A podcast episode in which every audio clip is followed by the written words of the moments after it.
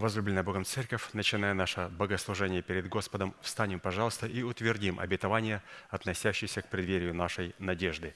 Да воцарится воскресение Христова в наших телах. Аминь. Пожалуйста, будем петь псалом.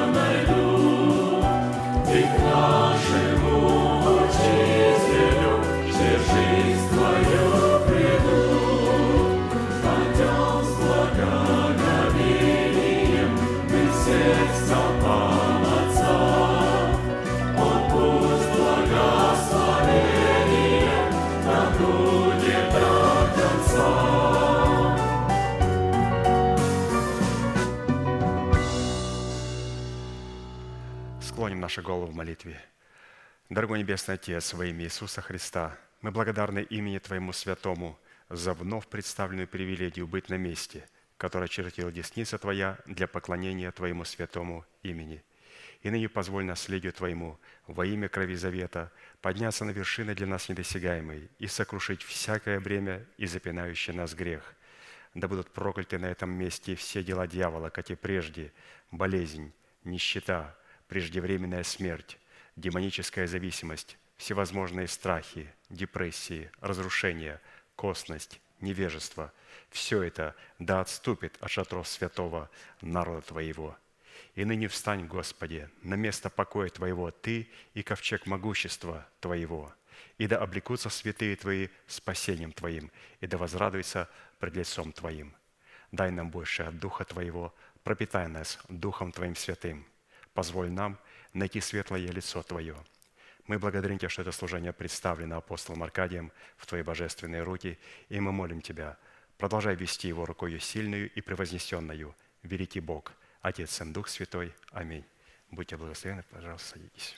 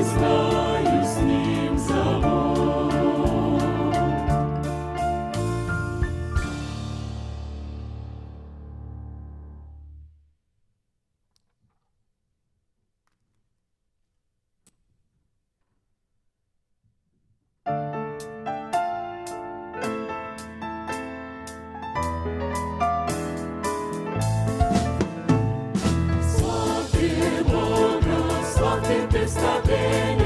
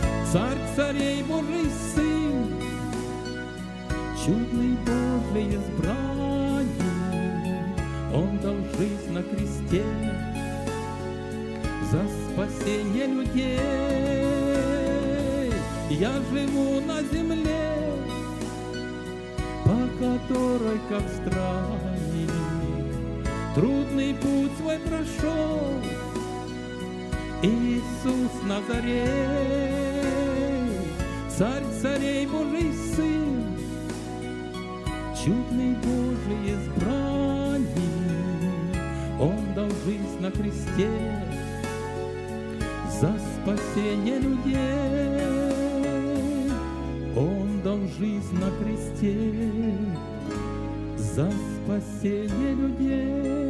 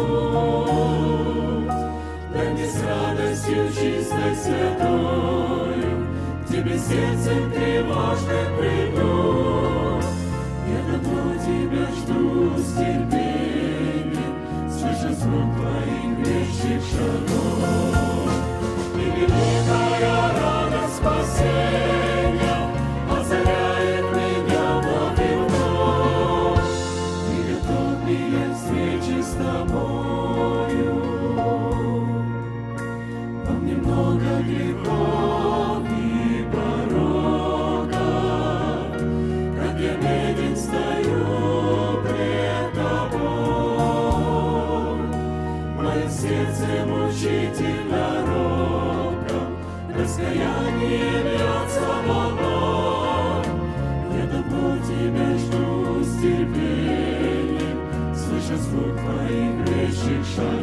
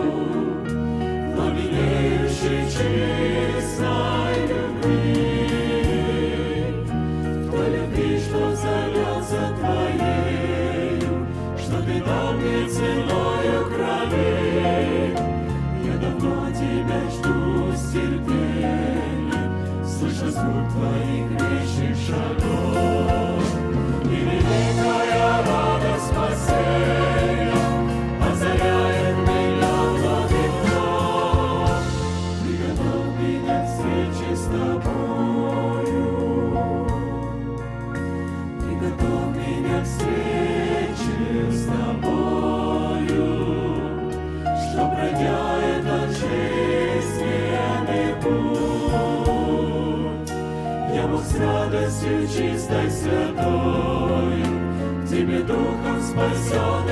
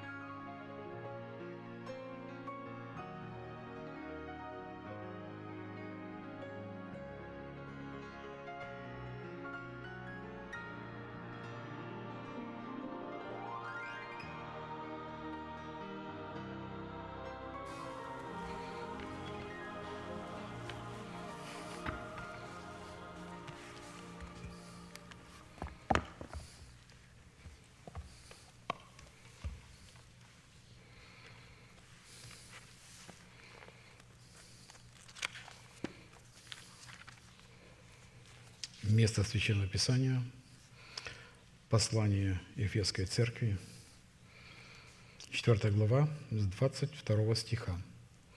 «Отложить прежний образ жизни ветхого человека, изливающего в обольстительных похотях, а обновиться духом ума вашего и облечься в нового человека, созданного по Богу в праведности и святости истины». И слово, которое будет вам сегодня представлено, взято из серии проповедей апостола, брата Аркадия, который является вызовом для всех возлюбивших Слово Господня. А значит, я хочу напомнить те истины, которые в свое время нам уже говорил апостол. И это право на власть – отложить прежний образ жизни, чтобы облечься в новый образ – Итак, для выполнения этой повелевающей заповеди можно сказать, что судьбоносные заповеди задействованы три повелевающих и основополагающих глагола, такие как «отложить», «обновиться» и «облечься».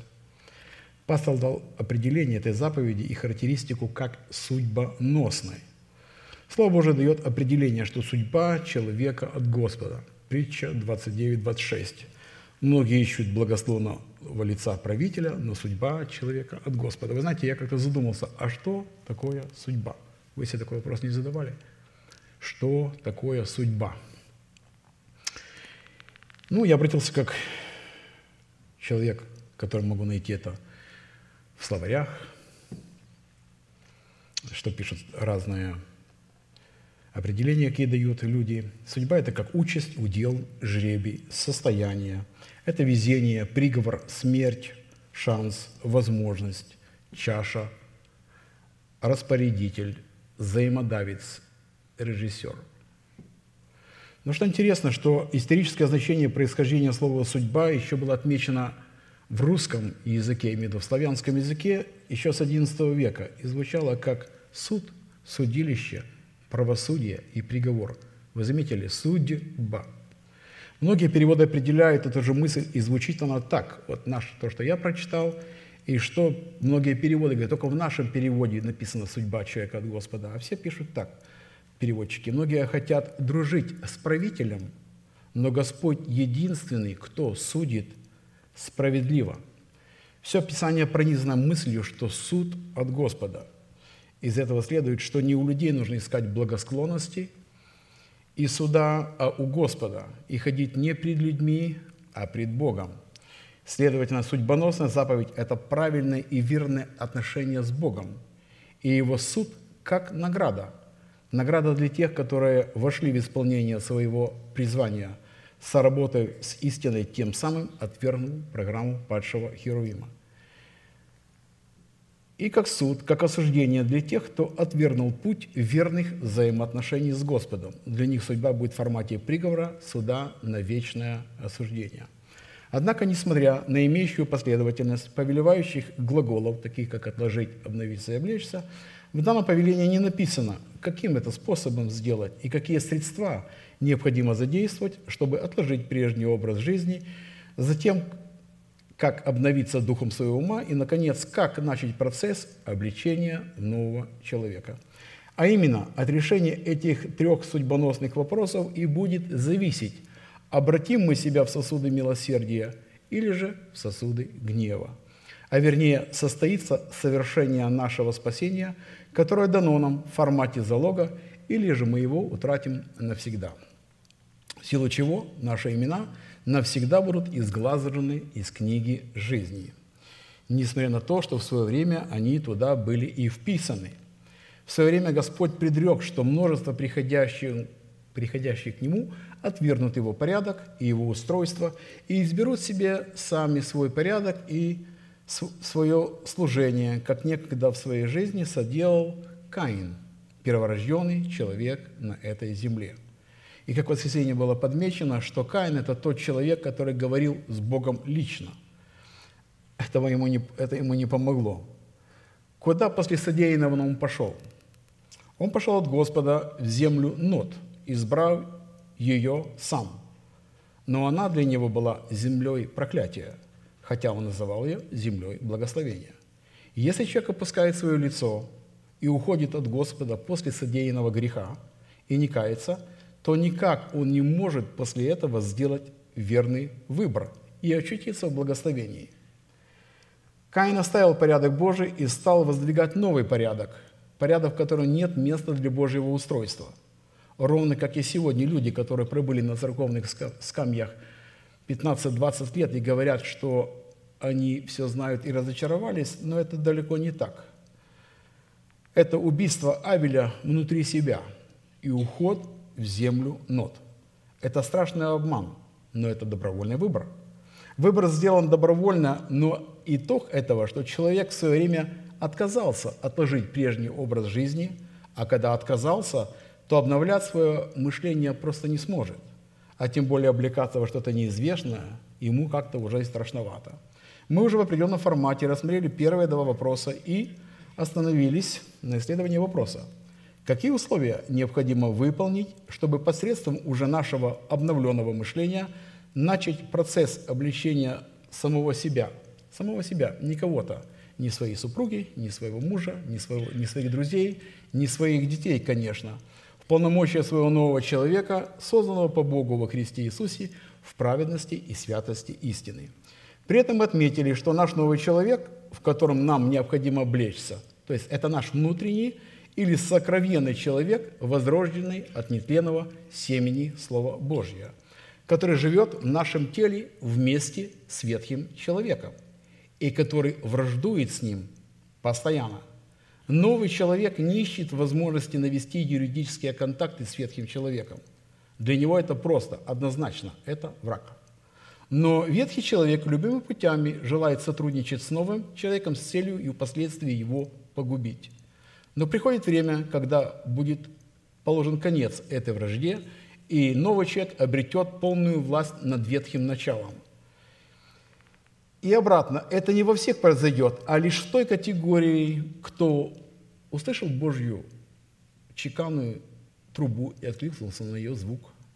У тех, кто принял пятигранное Божье устройство как истинный Божий порядок, кто оставил дом своего отца и свои разливающие желания – кто отринул силу своего интеллекта и стал признавать власть голоса человека Божьего, кто принял обетование преддверии надежды, кто пожелал стать воином молитвы и призвании царей, священников и пророков, кто игнорирует власть падшего Херувима, как бы она ни проявлялась. Заметьте, игнор – это одно из самых сильных оружий. Кто вошел в субботу и стал ее почитать. И еще много можно определений можно добавить в этот список. И когда мы обладаем наличием такими сегментами, то в нашем теле будет выражать себя только новый человек, и ветхому человеку просто места уже не будет оставаться. Этот процесс связан со временем, и кажется, что время что-то медленно идет при таком напряженном противостоянии. Точно так, как в свое время два помазанных царя, один на престоле, другой помазан цари и находится в одной стране. Конечно, это мы знаем, это царь Саул, и помазанный в цари – это Давид.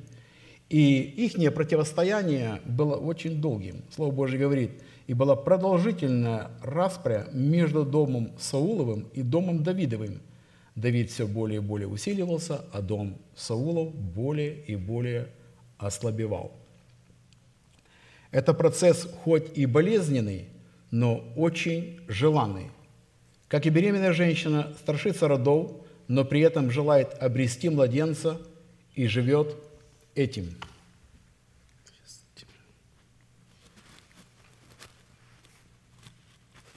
Надо, чтобы уши были больше. Женщина, когда рождает, терпит скорбь, потому что пришел час ее. Но когда родит младенца, уже не помнит скорби от радости, потому что родился человек мир. Напомню, что мы все знаем, что во Христе Иисусе нет ни мужского, ни женского пола. Это наше общее э, с вами предназначение – пройти через смерть, дающую, конечно, новую жизнь. Потому что новый человек по своей природе является изначально праведным, святым, нетленным и бессмертным. В силу чего, хотя и временно и находится в тленном теле, пребывает в четвертом измерении невидимого и вечного мира. Таким образом, наш новый человек несет в себе измерение вечности, но только во времени – а посему он не зависит от времени и господствует над временем, потому что смотрит на невидимое, живет невидимым и устремляется в невидимое. В силу чего называет несуществующее во времени наследие Христова как существующее. То есть исповедует своими устами сокровища веры, написанное на скрижалях своего сердца, предмете наследия нетленного, чистого и неувидаемого – который хранится на небесах и который открывается в это последнее время через веру и через Него. А посему право облекаться в полномочия своего нового человека – это право господствовать над временем. Не время должно господствовать над нами, а мы над временем. И это право связано с выбором человека исполнять заповедь, которая предписывает Писание. В какое время? И посредством каких истин следует облекать себя в нового человека – или не исполнять. Экклесиаста 8, 5, 7 подчеркивает эту мысль такими словами. «Соблюдающий заповедь не испытает никакого зла». При этом важно помнить, что речь идет не о какой-то одной заповеди, а о множестве. Там стоит множественное число. Сердце мудрого, а сердце мудрого мы уже знаем, это определение, это разговор идет о том, что который человек Э, обладает мудрым сердцем, он приготовил свое сердце к слушанию слов Господних. Когда идет в Дом Божий, он обрабатывает свою почву, он работает самим собой. Человек слышит ухом, а слушает сердцем. Поэтому слово «послушание» от слова «слушаться».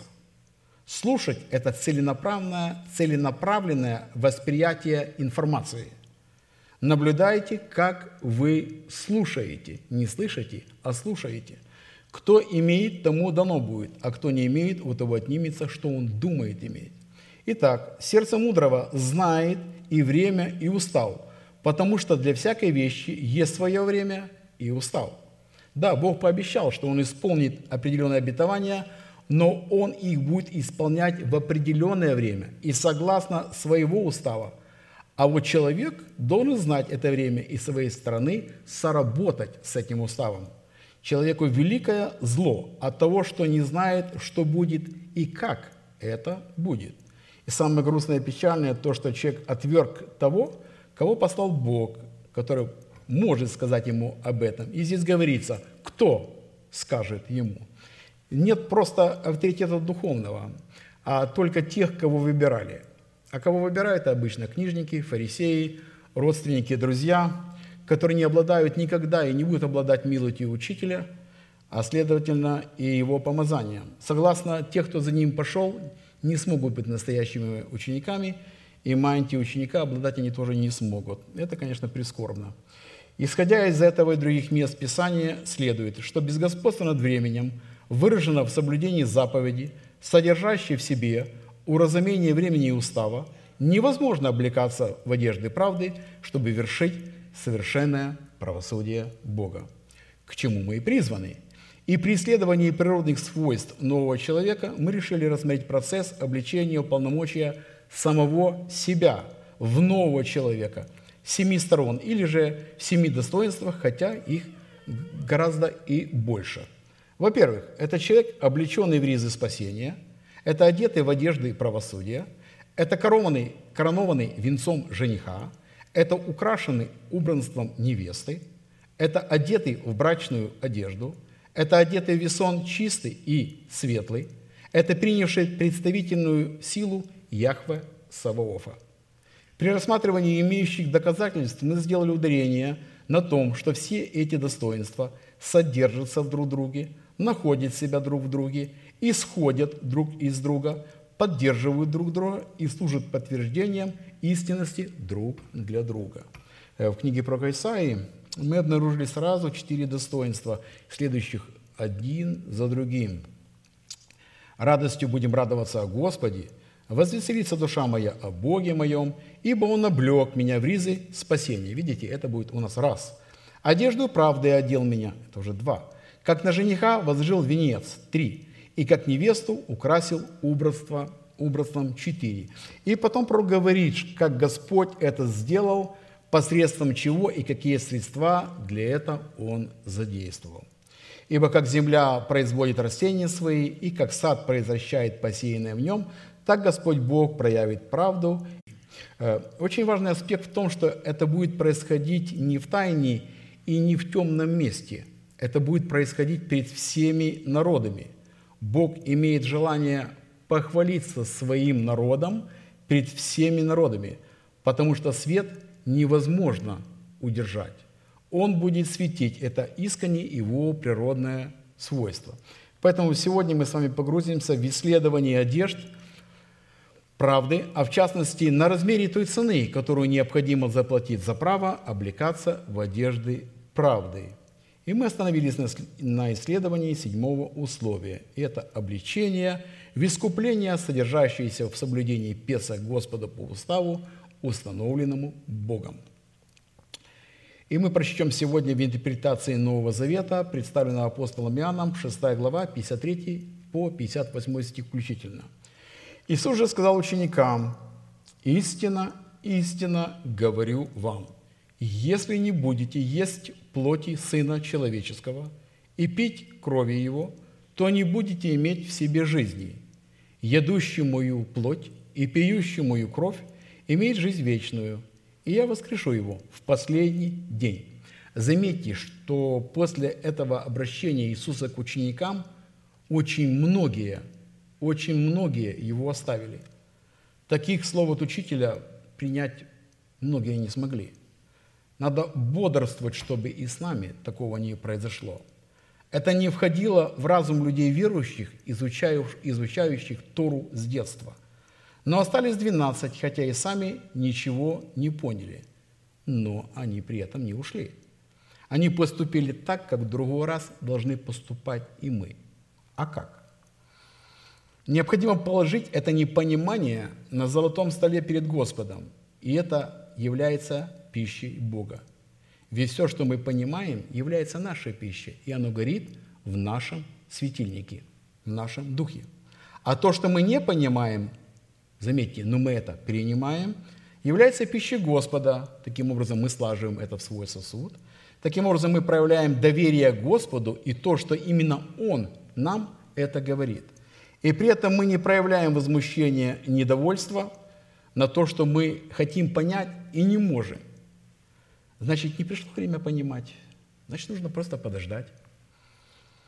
А сегодня это надо сохранить в своем сердце перед Господом и носить его, и при том не повреждая.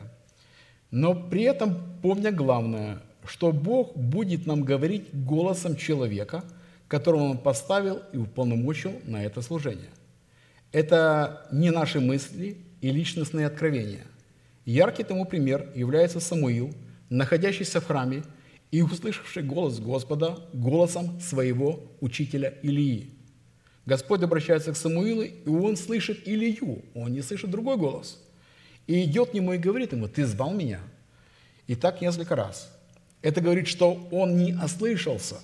Ведь за долгое время он уже хорошо знал голос Илии.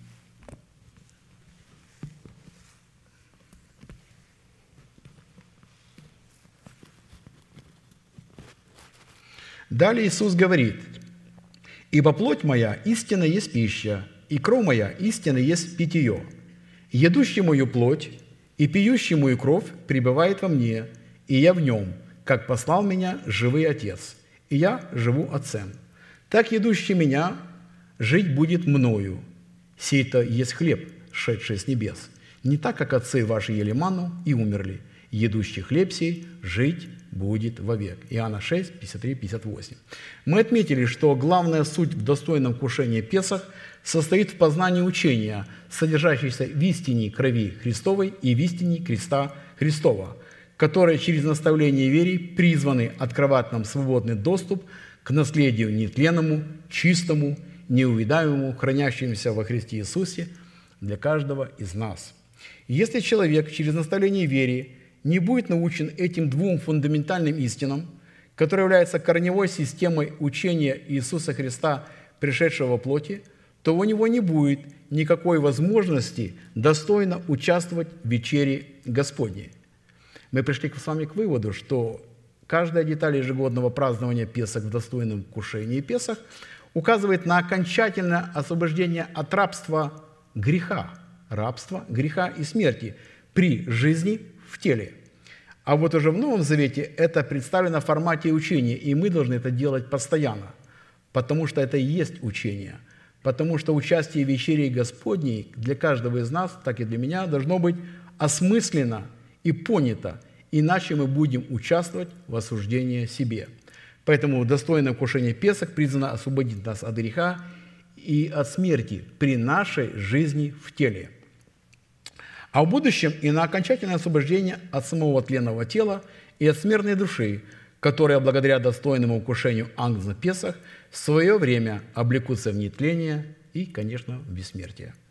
Или же изменится в мгновение ока.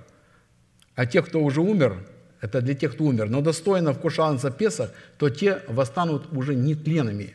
В уставе Песах достойное вкушение ангела состояло – как в требованиях особого рода одеяний одежд, одеяний одежд, несущих в себе готовность вершить правосудие Бога, так и в особого рода требованиях, необходимых для достойного вкушения самого Агнца.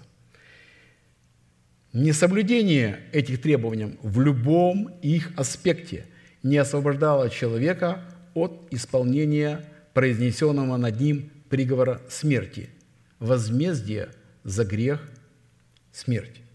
Но если на наших косяках и на перекладинах наших дверей будет кровь, и дверь будет закрыта изнутри, то Господь говорит, что Он, пройдя мимо, увидев кровь, Он не будет нас поражать.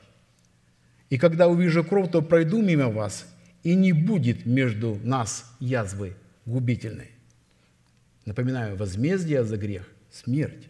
И напротив, соблюдение устава Песах в достойном вкушении Агнца Песах отменяло приговор смерти и делало человека причастником производства суда Божьего над первенцами Египта. Исход 12, 12, 14. «А я всю самую ночь пройду по земле египетской и поражу всякого первенца в земле египетской, от человека до скота, и над всеми богами египетскими произведу суд. Я Господь. И будет у вас кровь знамением на домах, где вы находитесь, и увижу кровь, и пройду мимо вас. И не будет между вами язвы губительной, когда буду поражать землю египетскую. И да будет вам день сей памятен, празднуйте воны праздник Господу во все роды ваши, как установление вечное, празднуйте его. И чтобы нетленное сокровище праздника Песах, содержащее в себе причастность к роду Бога и к праведности Бога, могли стать нашим наследием, Писание вменило нам необходимость выполнять 10 условий, а вернее пребывать в этих 10 условиях. Я их напомню. Это выбор и отделение Агнца Песах, это удалить всякую закваску из своего дома, помазать кровь Агнца Песах перекладиной косяки дверей – испечь всего ангца Песа на огне, припоясать самого себя поясом, обуть свои ноги в обувь, то есть быть светом для мира, иметь в руках своих посох, то есть потерянную и возвращенную назад душу в воскресении Иисуса. Есть его ангел целиком, не избирать понравившиеся обетования и не вычеркивать того, что разум не, при, не понимает и не хочет это исполнять. И есть анца песок с пресными хлебами и горькими травами. Иисус говорит, но вы прибыли со мною в напастях, и я завещаю вам, как завещал мне Отец мой царство. То Луки 22, 28, 29. Это и есть горькие травы. Это весьма созвучно с тем, что мы с вами услышали, увидя обращение пастора к нам в формате утешения. И далее в служении брат Даниил более раскрыл для нас значение услышанного не с вопросом «за что» или «почему», а с вопросом «для чего». Горькие травы – это не жатва – это состояние способности производить посев, способности сеяния.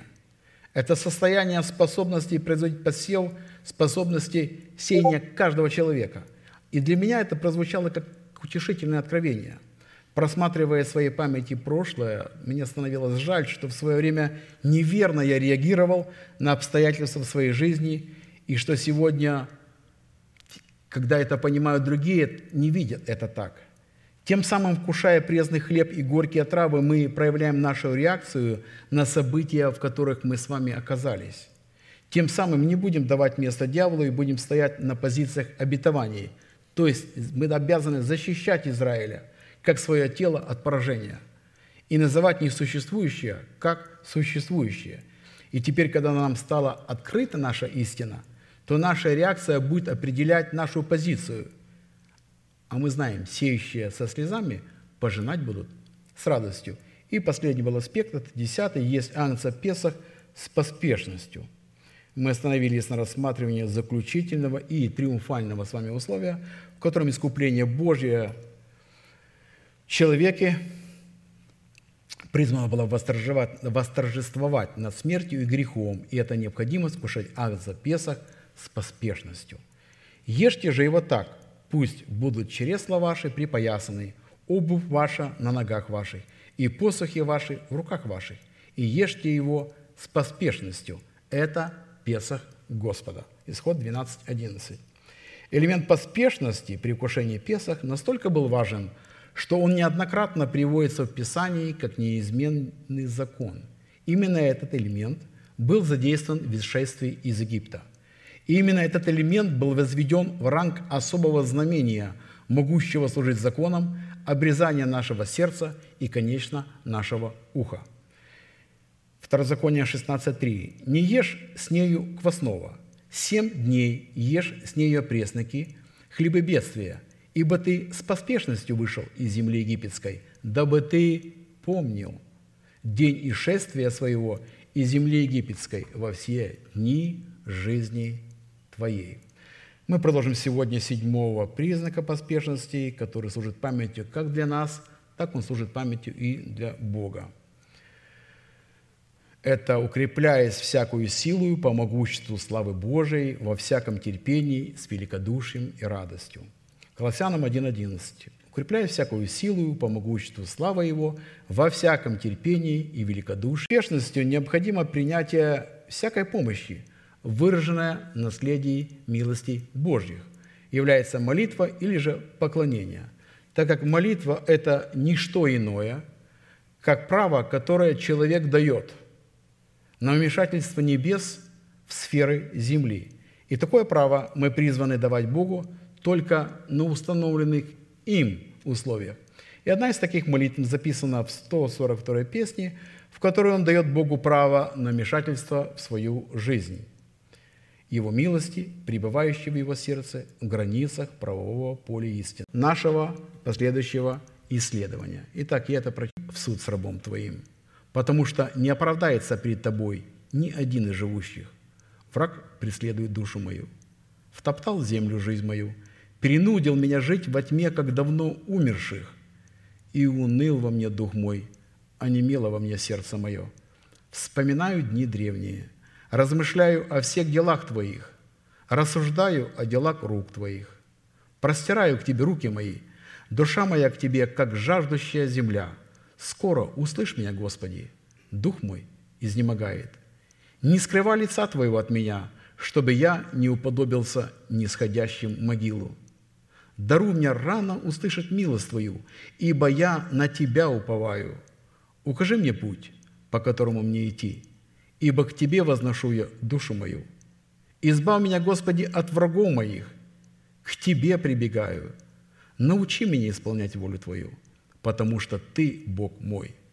Дух Твой благий доведет меня в землю правды. Ради имени Твоего, Господи, оживи меня. Ради правды Твоей выведи из напасти душу мою. И по милости Твоей истреби врагов моих и погуби всех угнетающих душу мою, ибо я Твой раб.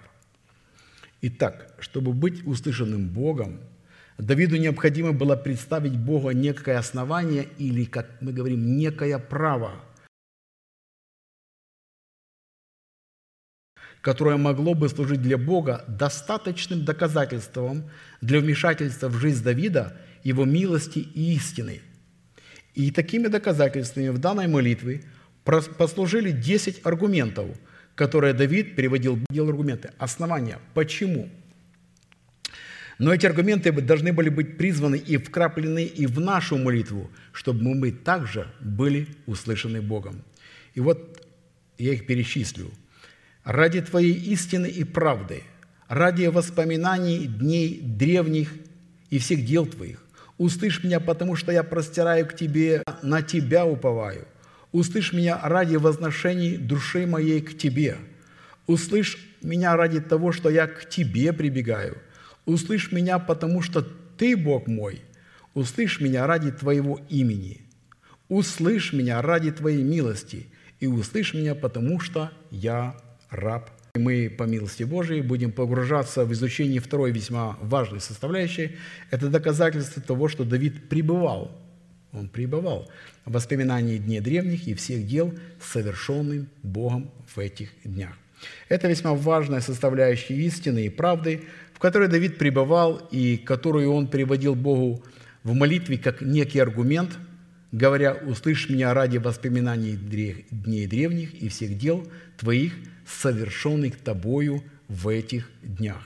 А посему хранить в своем сердце воспоминания дней древних и всех дел Божьих – совершенных им в этих днях, это, по сути дела, хранит в своем сердце истину и правду, которые свидетельствуют перед Богом о результатах великого дела искупления, дающее Богу возможность являть в нашем сердце множество. С вами говоря, чтобы быть услышанным Богом, необходимо сохранять в своей памяти дела Божьи, которые Он совершил в древних днях, в силу чего мы пришли к необходимости – рассмотреть ряд таких вопросов. Ну, во-первых, кем или чем по своей сущности является память дел Божьих, запечатленных в древних днях, э, какое назначение призвано выполнять память дел Божьих, запечатленных в древних днях, и, конечно, как всегда, это цена. Какую цену необходимо заплатить, чтобы обладать памятью дел Божьих, запечатленных в древних днях, или перенести эту память на скрижали нашего сердца – и в четвертом, какие результаты последуют от наличия в самом себе, это уже наличие, то есть мы уже имеем память дел Божьих, запечатленных в древних днях. Итак, э, рассматриваем вопрос первый. Чем сама по себе является память, как по своей сущности, так и по своему определению. Запас мыслей или кладезь образной информации и впечатлений, полученных из измерений физического мира, из измерений духовного мира, из измерений генетической линии, воспринятой нами от суетной жизни Отца. Память находится в стволовых клетках, и они являются хранителями информации того, что передали нам отцы, вне зависимости от нашего желания, хотим мы этого или не хотим. Туда заложены и события нашей жизни, туда входит и наш внешний вид, и характер, и желания. Но наша задача или же наше призвание заложить туда совершенно другую информацию, совершенно другую программу – но чтобы необходимо удалить, чем мы с вами уже обладаем, чем мы уже наделены, без того на нашего мнения. И желания. Значит, необходимо совлечь ветхого человека, обновить ум и потом обновлять себя воскресением, закладывая туда другую информацию уже совершенно из другого источника. Э, вы знаете, я хорошо помню, как со мной произошло такой, такое событие. Я четко помню этот год, это был 95-й год в нашей церкви. В одной из воскресных проповедей брат Аркадий прочитал Исаия, 6 глава, 6 по 7 стих. Тогда прилетел ко мне один из серафимов, и в руке у него горящий уголь, который он взял клещами жертвенника и коснулся уст моих, и сказал, «Вот, коние твое, коние твое удалено от тебя, и грех твой очищен». К этому времени я уже был член церкви, где-то с полгода. И остро понимал, что должен быть, я это понимал, что должен быть здоровой клеткой тела Христова. Но уста от гнилых слов и от жаргона у меня не были очищены – И пастор призвал всех, кто имеет желание очистить свои уста и выйти вперед на очищение. И он так сказал, ибо Серафим сейчас здесь с горящим углем в клещах. Я, конечно, с радостью закусывал свой язык, а негатив так и вылезал из меня. И подумалось, как это со мной произойдет? Вы знаете, служение закончилось, и Бог так сделал, что я это забыл – то, что было на служении. Проходит неделя, и на следующее воскресенье пастор говорит такие слова. Вспомните, кто выходил на покаяние, на очищение своих уст, что с вами произошло. Я был изумлен, потому что я не только себя не контролирую, меня просто сленг оставил. Речь стала наполняться словами из совершенно другой программы – только по прошествии времени я понял, что произошло. На то время я очень увлекся Словом Божьим. Я купил себе такой плеерок, который прокручивал наши кассеты нашего служения. И я, у меня так, такая была возможность, целый, целый день на работе я слышал проповеди. Он не выдерживал долго, два-три месяца он ломался. Он не для этого был предназначен. Я относил дошло до того, что я гарантии покупал для того, чтобы мне их меняли. И так было года 3-4, пока эти кассеты уже, плеера уже не продавались. Так я залаживать стал другую программу, и впоследствии я понял, что произошло. Произошло то, что я стал писать на скрижали своего сердца совершенно другую информацию.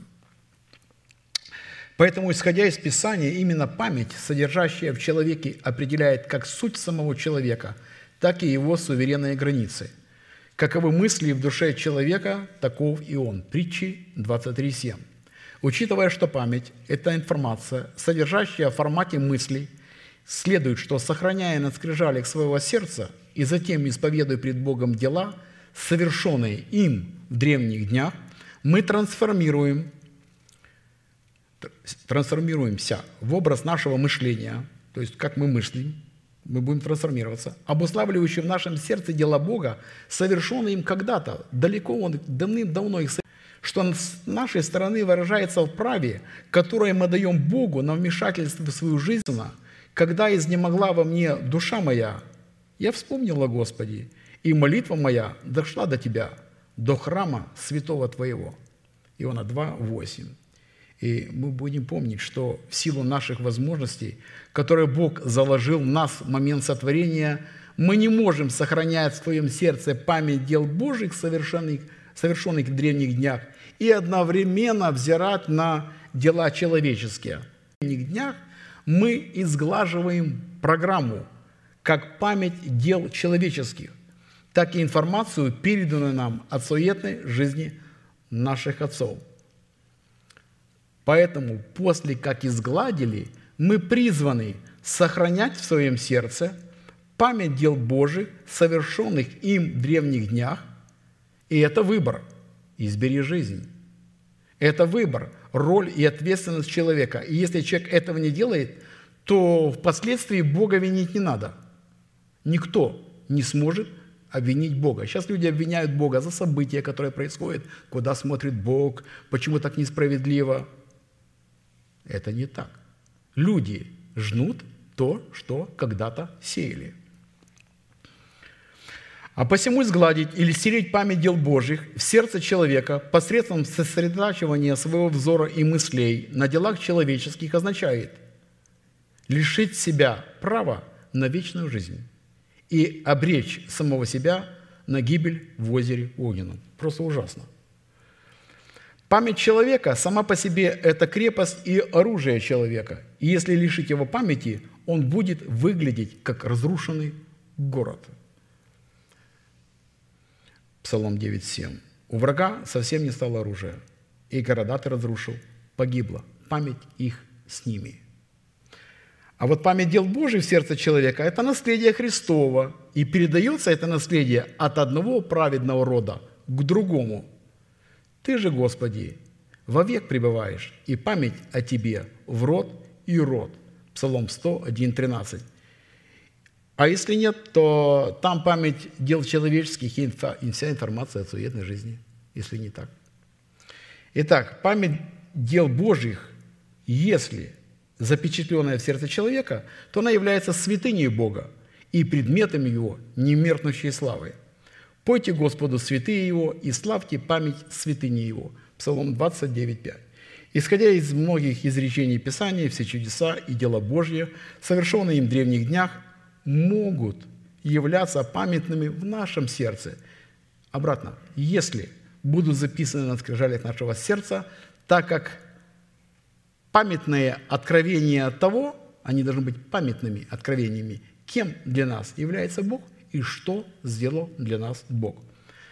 Псалом 110, 4. «Памятными соделал Он чудеса Свои, милостью и щедр Господь». А вот второй вопрос звучит так. Какое назначение в отношениях между Богом и искупленным им человеком призвано выполнять память дел Божьих, произведенных им в древних днях, запечатленная на скрижалях нашего сердца? И мы в определенном формате уже рассмотрели три составляющих, я их не буду перечислять, и мы обратимся с вами к четвертой. Четвертая составляющая назначения памяти дел Божьих является наперстник на груди первосвященника – это предмет, лежащий у сердца на груди первосвященника, отличался от других предметов, служащих памятью пред Богом как по своему статусу и по своей чрезвычайности, так и по своему назначению, так как являлся постоянной памятью пред Господом. Я прочту это место Писания, исход 28, 15, 29. «И хоть эти слова и записал Моисей, но их изрек сам Господь». Сделай наперстник судный, искусную работою. Сделай его такой же работою, как ефот, из золота, из голубой, пурпуровой и червленой шерсти, и из крученного весона сделай его. Он должен быть четырехугольный, двойной, в пять дней длиною и в пять дней шириною. Топаз изумруд – это один ряд. Второй ряд – карбункул, сафир и алмаз. Третий ряд – яхонт, агат и аметист. Четвертый ряд – хризолит, оникс и яспис. В золотых гнездах должны быть вставлены они. Сих камней должно быть 12 по числу сынов Израилевых, по именам их. На каждом, как на печати, должно быть вырезано по одному имени из числа 12 колен. К наперстнику сделай цепочки, витые плетеной работою из чистого золота.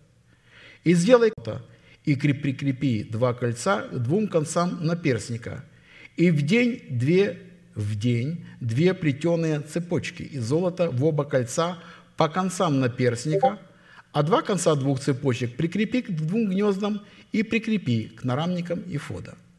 С лицевой стороны его и, прикрепи их к двум другим концам наперстника на той стороне, которая лежит к ефоду внутрь, также сделай два кольца золотых и прикрепи их к двум нарамникам ефода снизу, с лицевой стороны его.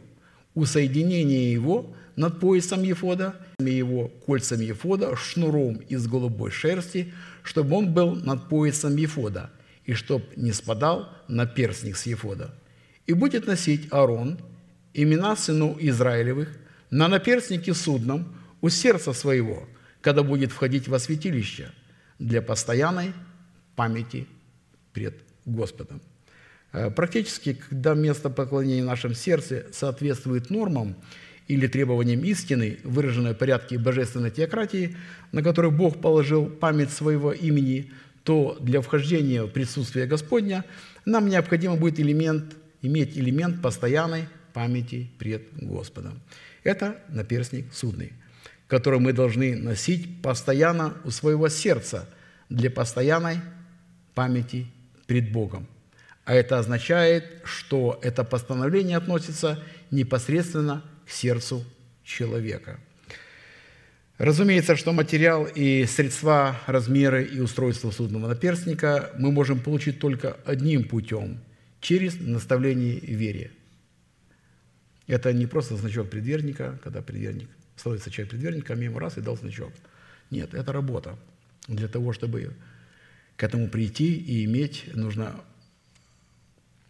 истратить себя на это. Идет о судном наперстнике, как о постоянной памяти перед Богом. Речь идет о формате постоянной молитвы, которая должна соответствовать требованиям и характеристикам судного а, наперстника. Вы знаете, есть такие подвижники, называются подвижники Иисусовой молитвы. Вот они носят четки, монахи православные. И вот он идет и каждую бубочку перебирает и говорит, «Господи Иисусе Христе, Сыне Божий, помилуй меня грешного». Ну, мы знаем, грешного Бог не слышит, однако это молитва, называется Иисусова молитва. Потом загляделся какая-то ворона, и вдруг у него в руке эти четки. Он говорит, надо же молиться. И, и обратно, Господи Иисусе Христе, Сыне Божий, помилуй грешно. Это не является, речь не идет о постоянной молитве, это не является подвижниками молитвы. Это, мы знаем, это совершенно другая составляющая, в которую мы будем погружаться. Поэтому постоянство молитвы связано с бодрствованием, которое представлено в статусе судьбоносной заповеди, то есть нашего духа. Итак, бодрствуйте на всякое время и молитесь, да сподобитесь избежать всех сих будущих бедствий и предстать пред Сына Человеческого. Лука 21, 36. Порядок устройства судного наперстника имеет последовательность, что, когда и как следует делать, чтобы отвечать требованиям поклонников, которых ищет себе Бог. Каждая истина имеет свой устав и порядок и свою конкретную последовательность. При нарушении последовательности в устройстве этого порядка судный наперстник, обуславливающий состояние и природу поклонника, не может называться судным наперстником. Иоанна 4, 23, 24. «Но настанет время, и настало уже, когда истинные поклонники будут поклоняться Отцу в духе и истине, ибо таких поклонников и поклоняющие Ему должны поклоняться в духе и истине. Чтобы поклоняться Отцу в духе и истине, необходимо быть истинным поклонником по состоянию своего сердца, выражено в его мотивах. Обратите внимание, что стоит главное, мы еще с этим встретимся. Мотивах, в которых человек говорит истину в своем сердце – что на практике означает не повреждать истины в преследовании целей, установленных Богом в Писании, как это делали во все времена и делают сегодня многие. Либо свою, силу своего невежества, либо в силу своего лицемерия, корости, либо же в силу своей зависти. И так, чтобы бодрствовать в молитве и таким образом отвечать требованиям состояния истинного поклонника – Постараемся исследовать порядок устройства судного наперстника в той последовательности, в которой он представлен на странице Священного Писания. Исход 28, 15, 16. «Сделай наперстник судный искусную работою, сделай его такой же работою, как ефот, из золота, из голубой, пурпуровой, из червленой шерсти и из крученного весона сделай его» Он должен быть четырехугольный, двойной, в пядень длиною и в пядень шириной. Э, слово, само слово «наперстник» на иврите состоит из двух букв «хей». Каждая буква – это «хей».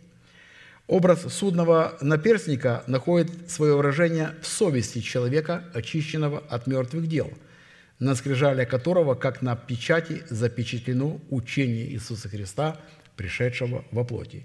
И, как мы увидим далее, именно очищенная от мертвых дел совесть, запечатанная на ее скрижалях истины и правды, будет обуславливать природу истинных поклонников, которые будут давать Богу право действовать как в них, так и через них на планете Земля. Именно таких поклонников ищет себе Отец наш Небесный. Иоанна 4, 24, 23. «Бог есть Дух, и поклоняющиеся Ему должны поклоняться в Духе и истине, ибо таких поклонников Отец ищет себе». Невежество в познании истины, ну, невежество, я думаю, вы знаете, невежество – это незнание, неведение или же просто безграмотность. Хотя в свое время апостол э, писал Каримской церкви, он говорит, хотя я и невежда в слове, но не невежда в познании. То есть, когда проповедник делает ударение неправильно или путает слова, или я просто читаю проповедь нашего пастора и могу делать ошибки. Но это не является невежеством. Главное не, не быть невеждой в познании. Итак, невежество в познании истины, то есть безграмотность в познании истины, выраженной в учении Иисуса Христа, пришедшего во плоти, не позволит человеку поклоняться в духе его, неочищенной от мертвых дел совести, в которой отсутствует истина в предмете судного наперстника, определяющего его право входить в присутствие Божие, чтобы представлять его совершенную волю.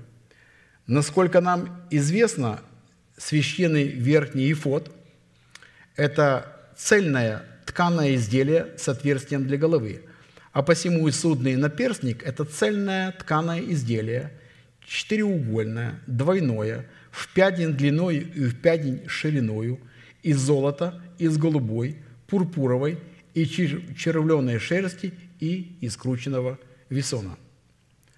Образ цельного тканого четыреугольного двойного изделия в пять дней длиною и пять дней шириною – это образ сердечного святилища, состоящего из двух отделений – святое и святое святых.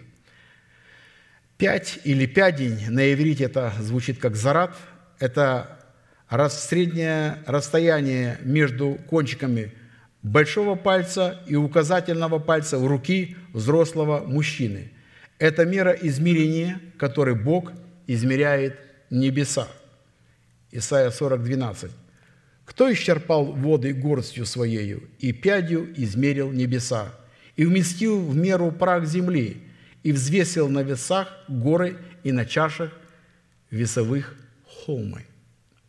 Одна пять – это приблизительно 24 сантиметра, включающая в себя три восьмерки, образно указывающую на тройственность, на тройственность завета, которые обладали 24 старца из Откровения Иоанна, сидящие перед престолом, и вокруг его, и в которой призваны обладать истинные поклонники, поклоняющиеся Отцу в Духе и истине. Образ четырехугольного изделия – это образ совершенства, связанного с образом Вышнего Иерусалима. Длина и широта которого равны. И храмом его является Господь, Бог, Вседержитель и Агнец. Откровение 21, 16, 22. Город расположен четвероугольником, и длина его такая же, как и широта. Храма же я не видел в нем, ибо Господь, Бог, Вседержитель, храм его и Агнец. Э, знаете, в миниатюре это был храм Господень, совершенный.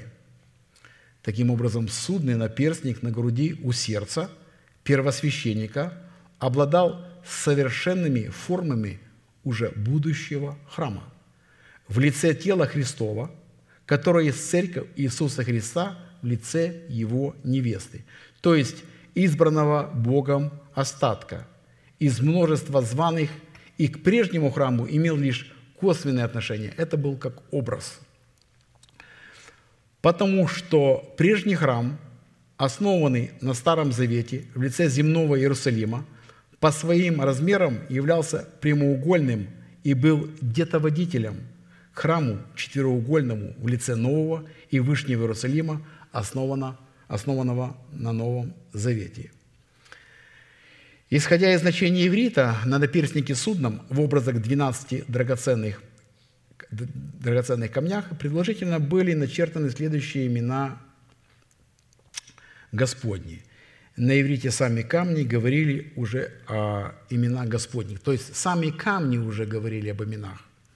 На иврите, вот, допустим, это будет так. Сардоникс – это мелех, означало царь. Топас – это гамаль, распорядитель вознаграждения и кары. Изумруд – Адар, огонь сияющий. Карбункул – Элоах, почитаемый. Сапфир – Аин, око солнца. Алмаз или же яспис – это Эльхай, Бог живой. Яхант – Элохим, Всевышний Бог сил. Агат – Эл, Всевышний. Аметист Ягу, животворящая Троица, Хризалит Эшхеба, величие огня, Оникс Адони или Адонис, Берил Яхве, мужа жена, то есть муж и жена как бы вместе. Вот такие названия и значения камней на иврите на груди у первосвященника. Э, интересно обратить внимание на то, что э, в имени каждого патриарха, выгравировано на каждом драгоценном камне, будет принцип поклонника. И мы встретимся с этим принципом постоянной молитвы. И что интересно, что имена патриархов были выгравированы с внутренней стороны этих камней. То есть их никто не видел. Спереди это был просто драгоценный камень, вставленный в оправу, а с внутренней стороны были выгравированы имена патриархов. То есть, э, если спереди это был просто драгоценный камень, а с другой стороны камня было обратное э, было имя, то это было для Бога. То есть между Богом и тобой это было не для мира. Для мира было вот то, что было сверху, то, что человек мог увидеть. А внутри это, то есть слава Божия шла впереди, а именно Бога, который для меня был Бог, то там я был для Бога. Кто, кто для меня Бог? Это было с внутренней стороны – Первое, с чего начинается устройство судного наперстника, так это с искусной работы. И производить эту искусную работу призваны были два мужа, один из колена Иудина, а другой из колена Данова. Делал же все, как повелел Господь Моисею, делал же все, что повелел Господь Моисею, Веселиил, сын Урии, сына Ора, из колена Иудина, а с ним Агалиав, сын Ахисамахов, из колена Данова, резчик и искусный ткач, и вышиватель по голубой, пурпуровой, червленой и весоновой тканей. Исход 38, 22, 23. Видите, это были профессионалы своего дела, подготовленные Богом уже заранее. Они были заранее были, дошли до своего совершенства для того, чтобы Бог их использовал. Из имеющегося повеления следует, чтобы исполнять искусную работу – по устройству судного наперстника необходимо обладать полномочиями Веселиила, сына Урии, сына Ора, из колена Иудина, и Агалиава, сына Ахисамахова, из колена Данова. Имя Иуда, из которого происходил Веселиил, означает «восхваление Яхве», что на практике означает право призывать Бога или право творить дела Божьи и право представлять интересы Его суда. Има Веселил означает «находящийся под сенью Божиею». Имя Урии его отца, сыном которого он являлся, означает «Господь есть мой свет». А вот имя отца Урии, Ор, означает «чистота» или находящегося в духе и истине, или человека, способного производить искусную работу, чтобы устроить на груди Ефода у своего сердца, в который он облечен судный наперстник. То есть смысловое значение будет примерно такое.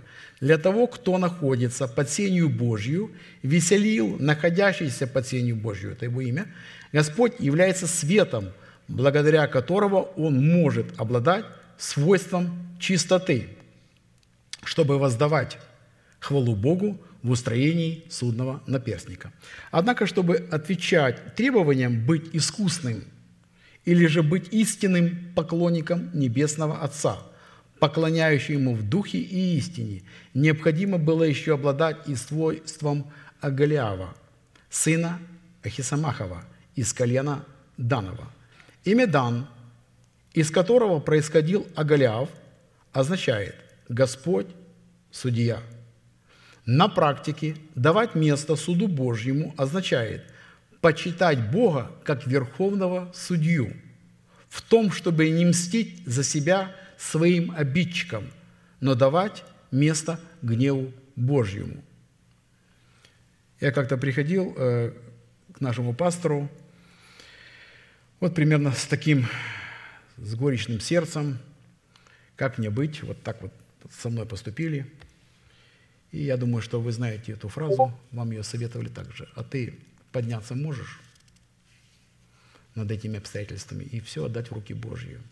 И не доказывать, не нанимать адвокатов, лоеров. Это будет верхний путь. Можешь пойти другим путем. И знаете, вот у меня было несколько раз так буквально. Я понимал, что это очень тяжело сделать, но впоследствии я видел, что происходило со мной и с теми, кто со мной так поступил. Я благодарю Бога вот именно, что можно и нужно отдавать место гневу Божьему. Имя Агаляв означает «Бог – мое укрытие» или «Бог – мой шатер». А имя Ахисамах, его отца, сыном которого он является, означает «Мой брат помог мне». Я, конечно, не удивлюсь, что эти все имена, которые мы вот сейчас читаем на русском языке, с ними знакомимся, на иврите они звучат будут, мы даже их можем даже не узнать, как они могут прозвучать. Я другой раз, когда вот слушал э, имена, вот не только имена, а некоторые псалмы, которые мы читаем, и вот там есть имена, которые перечисляются, я думаю, ну вот я что-то узнаю. Далеко не так. Совершенно она по-другому звучит, с другими ударениями –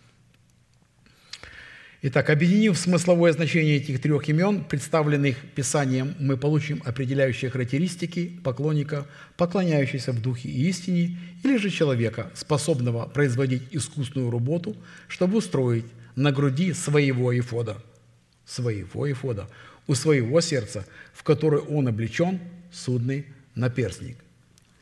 Для человека, которого Бог является укрытием, благодаря которому Бог дает ему помощь через его брата в устроении судного наперстника.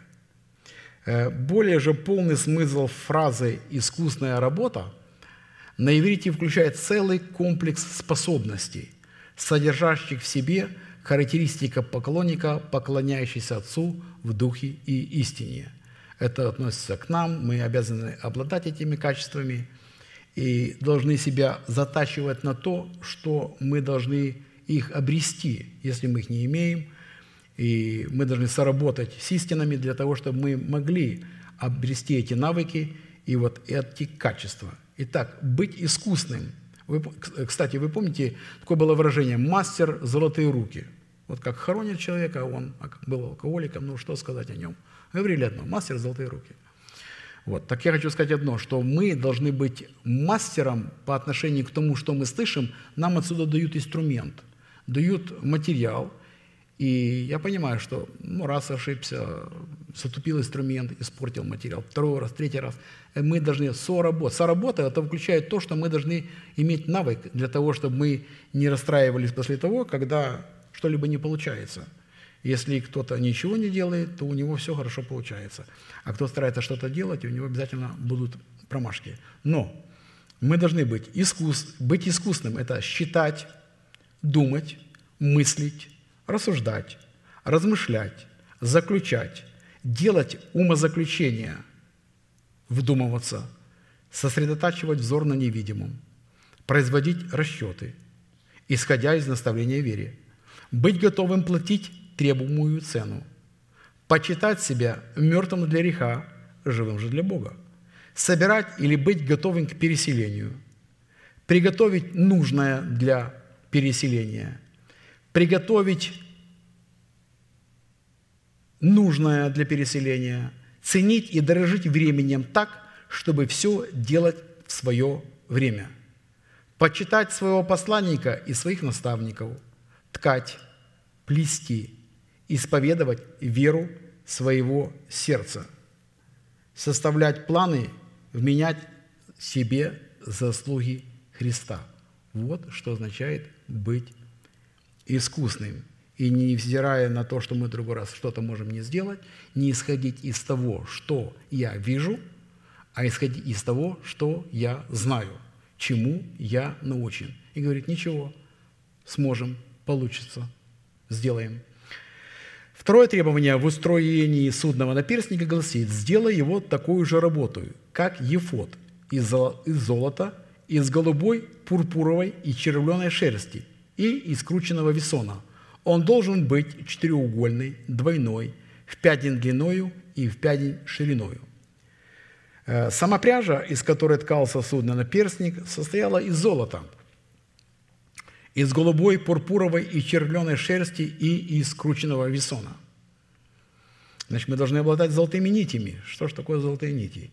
Золотые нити, вплетенные в такую колоду для судного наперстника, это присутствие царской власти, выраженное на скрижалях нашего сердца человека в неповреждении Слова Божьего. То есть неповреждение Слова Божия – это золотые нити. Если человек повреждает Слово Божие, значит, у него, не будет, у него не будет этих золотых нитей, он никогда не сможет соработать с Богом и сделать свой судный наперстник. А саму шерсть добывали из коз и овец, ну, конечно, при стрижке. И это был, конечно, праздник. В Израиле, я думаю, не только в Израиле. Помните, когда Давид пришел, был, была стрижка овец у Навала, как говорится, попал под, под добрую руку.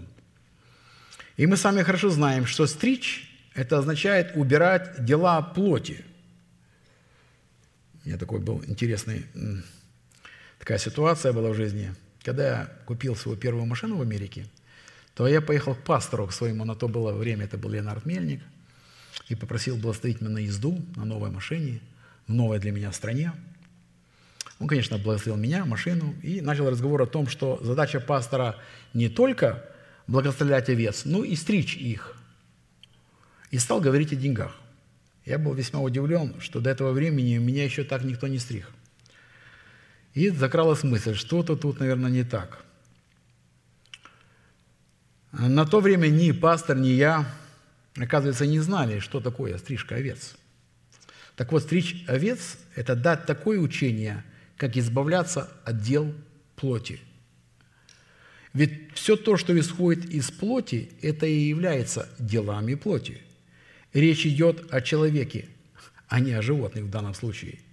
И когда человек приходил к Богу и каялся, ему что-то необходимо было делать. Так он на протяжении семи дней ежедневно сберевал себя все волосы, включая брови, ресницы. Все по всему телу омывал себя водой и стриг. И только тогда он мог быть чистым. Значит, все, что исходит из нашего тела, и пот, и любой нарыв, любое истечение, любой прыщ являлось проявлением плоти или выражением плоти. Так вот, и шерсть живой овцы или козы считалась выражением дел плоти. А стриженная шерсть знаменовала собою человека, умершего для греха, в лице своего народа, своего дома и своих расливающих желаний. Так вот, теперь становится понятным, что шерстяные нити – это уже то, что когда-то было живое, но оно умерло. Нити – это смерть, умерла. Что они уже не растут из плоти – это наличие смерти. Это результат умершей плоти. Это то, что каждый из нас умер для своего народа, для дома своего отца и, для своих разливающих желаний. Не умру – не откажусь, а уже. Это должен быть глагол прошедшего времени. Нити же из голубой шерсти – это присутствие славы Божьей на скрижалях сердца, выраженной в воскресении Христа, которое являлось результатом смерти Христа. Необходимо помнить, что голубой цвет всегда представлял символ небесной славы. Так вот, шерсть – это результат того, что человек умер, а вот окрас в голубой цвет – это результат уже воскресения, что человек уже воскрес. Так, теперь нити из пурпуровой шерсти – это присутствие смирения, которое являлось сотрудничеством воли человека с волей Божией, присутствующей на скрижалях сердца человека. Песни, Песней 7.6. «И здесь Господь восхищается своей невестой. Голова твоя на тебе, как кормил, и волосы на голове твоей, как пурпур. Царь увлечен твоими кудрями». И мы с вами знаем, что покрывало или же волосы на голове – это смирение или же знак признания власти, которую Бог поставил для нас с вами. Волосы на голове твоей, как пурпур, и царь увлечен твоими кудрями. И когда поклонник Божий с таким отношением к власти, поставлен для него Богом, обладает вот такими нитями – то Бог к такому человеку имеет свое влечение. И моментально, нежели они его зовут, я услышу их, говорит Господь. Потому что Бог увлекается состоянием человека, тем, чем он обладает. Вот этими нитями из пурпуровой шерсти. Нить – это по сути, по сути своей исповедание веры. Это исповедание нашего сердца, это исповедание нашего смирения – перед Богом. Нити исчервленной, то есть, можно сказать, багряной шерсти – это присутствие освящения, в, которой, котором человек представлял доказательство очищенной совести, присутствующей на скрижалях сердца человека. Давайте прочем. Исайя 1 глава, с 10 по 20 стих. «Слушайте слово Господне, князья Содомские, внимайте закону Бога нашего народа, гоморский. Заметьте, это обращение Божие к своему народу и называет их князьями содомскими. О ком речь? Как вы думаете, где был распят Христос? Вот так быстро, какая мысль пришла? Ответ идут даже самые маленькие дети. Скажут, в Иерусалиме, за Иерусалимом, за, за стеной – Написание говорит в Откровении 11.8. Это великий город, который духовно называется Содом и Египет, где и Господь наш распят. Сборище верующих людей названо Содомом. К чему мне множество жертв ваших? Заметьте, что жертвы они приносят. Вроде подход верный, но главной-то сути нет. Мотив отсутствует. Нет вот этого тканого наперстника. Они не поклонники. Множество жертв ваших, говорит Господь, я присыщен всесожжениями овном и туком откормленного скота, и крови тельцов и ангелов и козлов не хочу. Когда вы приходите являться пред лицем Мое, кто требует от вас, чтобы вы топтали дворы мои? Не носите больше даров тщетных. Курение отвратительно для меня – новомесячий и суббот праздничных собраний не могу терпеть, беззакония и празднования. Нового месячия вашей и праздники ваши ненавидит душа моя. Они бремя для меня. Мне тяжело нести их. И когда вы простираете руки ваши, я закрываю от вас очи мои. И когда вы умножаете моления ваши, я не слышу – Ваши руки полны крови. Омойтесь, очиститесь, удалите злые деяния ваши от очей моих, перестаньте делать зло. Научитесь делать добро, ищите правду, спасайте угнетенного, защищайте, защищайте сироту, вступайтесь за вдову, тогда придите и рассудим, говорит Господь. если будут грехи ваши, как багряная – как снег убелю. Если будут красные, как пурпур, как волну убелю. Если захотите и послушаетесь, то будете вкушать благо земли.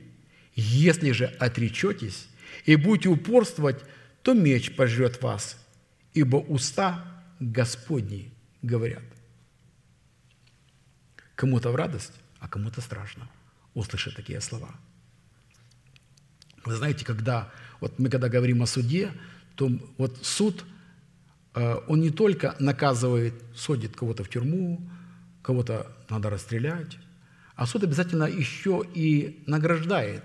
Поэтому, когда говорят о суде, то сразу, знаете, когда человек грешник или вот нечестивый, он сразу как-то суд для него это сразу каким-то негативом потянуло.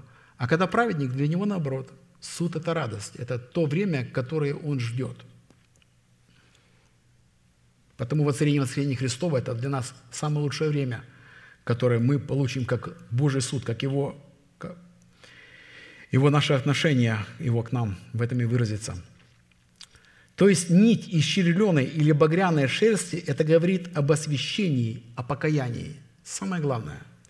В чем же Бог видит освящение? В, в исповедании грехов и в признании своей неправоты. И когда человек начинает освящаться, то и Бог говорит, если будут ваши грехи, как багряная, то как снег убелю, и если будут красные, как пурпур, как волну убелю. Человек не оправдывается. Он наоборот – начинает... То есть покаяние – это первая ступень к освящению. Поэтому исповедание – это первая ступень к освящению.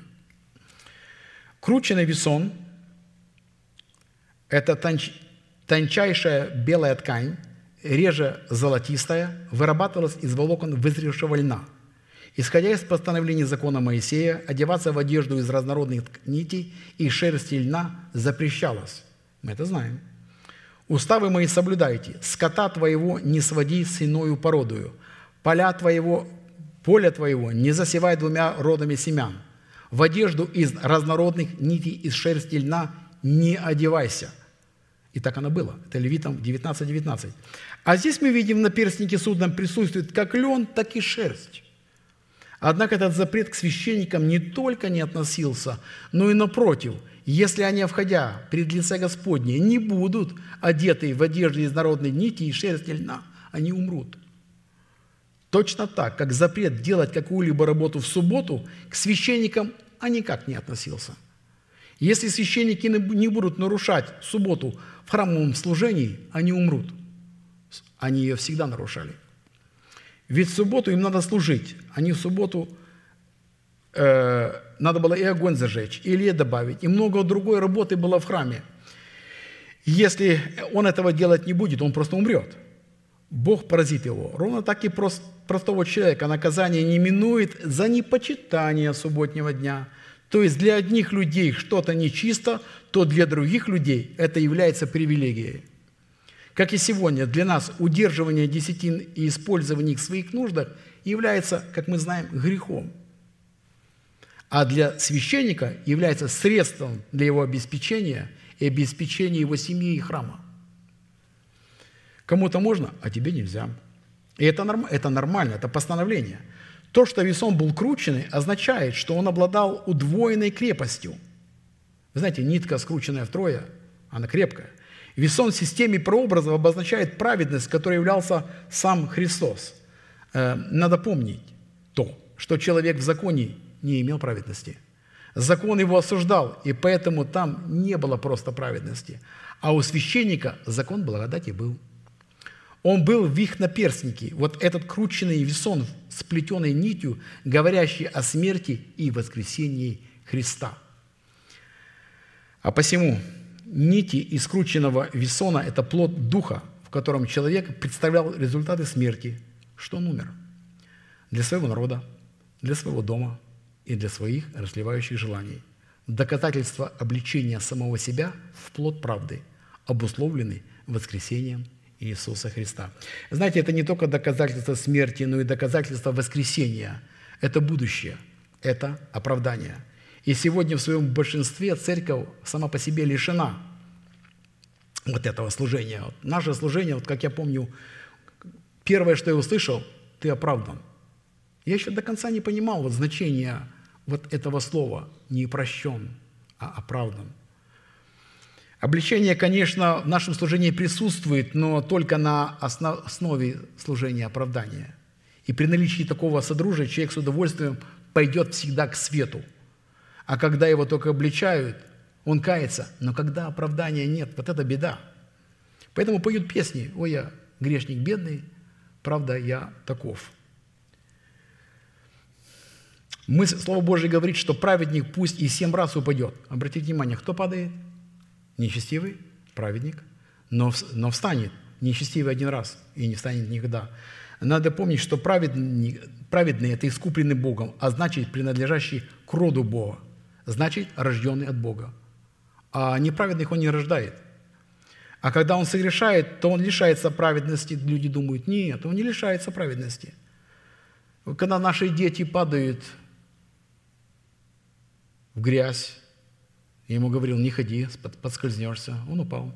И как вы думаете, я его должен еще подзатыльники надавать? Да нет, приходится было везти домой, помыть, переодеть, вещи постирать.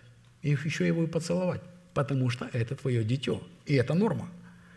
Поэтому, когда праведники каются, они имеют способность вставать, а нечестивый раз падает и более не встает. Он хочет оправдать себя просто другим путем. Но у Бога других, другого пути нет. Аминь, друзья. Склоним наши головы и будем благодарить за это слово, которое представил нам наш пастор.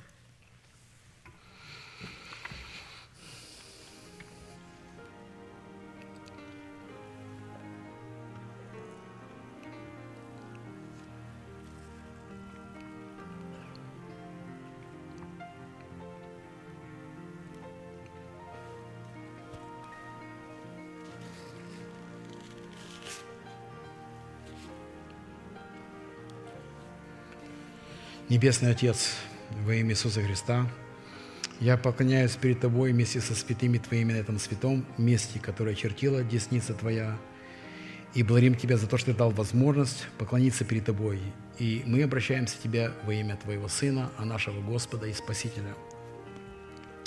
Мы благодарим Тебя, Господь, что Ты нас соделал причастниками своего божеского естества. По милости Твоей, Господи, мы не исчезли – ибо милосердие Твое не истощилось. Оно обновляется каждое утро. Велика верность Твоя, Господи. Благодарим Тебя, Господь, за возможность подчинить себя Твоему Слову, которое стало не лозунгом нашей жизни, а стало нашей внутренней движущей силой, нашим состоянием. Мы благодарим Тебя, Господь, что мы отвергли отвергли свой интеллект и стали исходить от Твоего Слова. Мы благодарим Тебя за наше призвание быть облеченным в достоинство воина в молитве, достоинство пророков, священников, пророков. Мы благодарим Тебя, Господь, что Ты нас помазуешь Духом Святым, чтобы мы могли слышать Твое Слово. Ты знаешь, Господь, что все заповеди человеческие мы возненавидели, закон Твой возлюбили – и поэтому мы находимся на этом месте. Потому что Слово Твое стало для нас светильником, для нашей, на нашей стезе, для нашей ноги. Потому что мы можем омывать себя Словом, как водою чистую, почитая при этом себя мертвыми для греха и живыми для Бога. Мы держимся этого исповедания неуклонно, потому что мы знаем всем своим сердцем, что верен, на, начавший эту работу в нашей жизни, он ее совершит до конца. И мы благодарим Тебе, Господь, что мы провозглашаем, что программа падшего Херувима в нашей жизни будет разрушена полностью. И воцарится воскресение Христова в нашей жизни – благодарим Тебя, Господь, за эти драгоценные обетования, которые разлиты по всему Священному Писанию и представлены нам человеком Божьим. И мы благодарим Тебя, Господь, за нашего пастора. Мы благодарим Тебя, Господь, за полное его исцеление и за полное его восстановление. Мы благодарим Тебя, Господь, за этот светильник в народе его. Да будет благословен он, его супруга и весь его дом. Мы благодарим Тебя, Господь, за то, что Ты нас соделал родными и близкими во Христе Иисусе – за то, что мы можем почитать себя мертвыми для греха и живыми для Бога. Мы благодарим Тебя. Жив наш Господь, твердыня наша. Не поколеблемся во веки и веки. Слава Тебе! наш великий Бог, Отец, Сын и Святой Дух. Аминь. Отче наш, сущий на небесах, да светится имя Твое, и да придет царствие Твое, и да будет воля Твоя, как на земле, так и на небе. Хлеб наш насущный, подавай нам на каждый день, и прости нам долги наши, как и мы прощаем должникам нашим. И не веди нас в искушение, но избав нас от лукавого, ибо Твое есть царство, и сила, и слава во веки веки. Аминь.